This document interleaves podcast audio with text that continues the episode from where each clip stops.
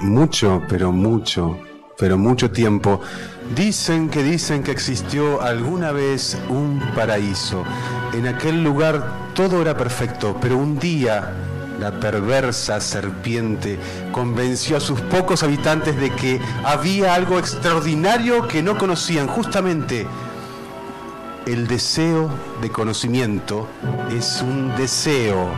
La pura inocencia se vio corrompida por la tentación. Y así empezó la vida en la tierra, pero con un detalle no menor, durante largos siglos el intelecto, el espíritu, la mente se priorizó sobre el cuerpo, pero hoy vivimos un momento diferente. El cuerpo, el deseo, la carne y el placer parecen poner un poco en equilibrio las cosas. Incluso la balanza puede que esté a su favor. El orgasmo corporal es buscado casi constantemente. Vivimos una época hedonista, hay que decirlo.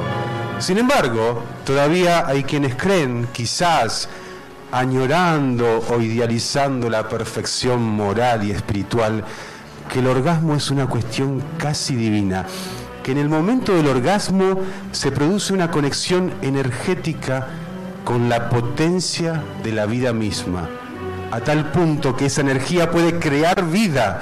¿Quién podría negar que somos seres energéticos y que el orgasmo es una manifestación explosiva de la energía que somos?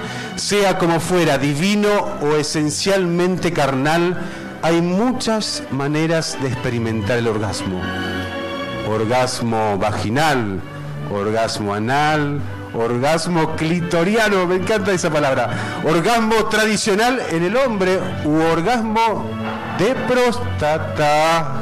¡Apa! En fin, parece que hoy la gente se preocupa por cómo llegar al éxtasis orgásmico como si fuera una mera técnica mecánica del cuerpo. Y allí, por supuesto, la conexión energética del orgasmo con el plano de lo espiritual prácticamente no es tenida en cuenta. Pero seamos sinceros, ¿dónde está la conexión espiritual? ¿Alguien ha visto a su Dios o a su diosa en el momento en que se llega? ¿Alguien ha conectado con el universo? Visto así, todavía hoy pareciera que el orgasmo guarda muchos misterios por descubrir. ¿Qué es el orgasmo? Y muchas preguntas más las resolveremos quizás en el programa que sigue.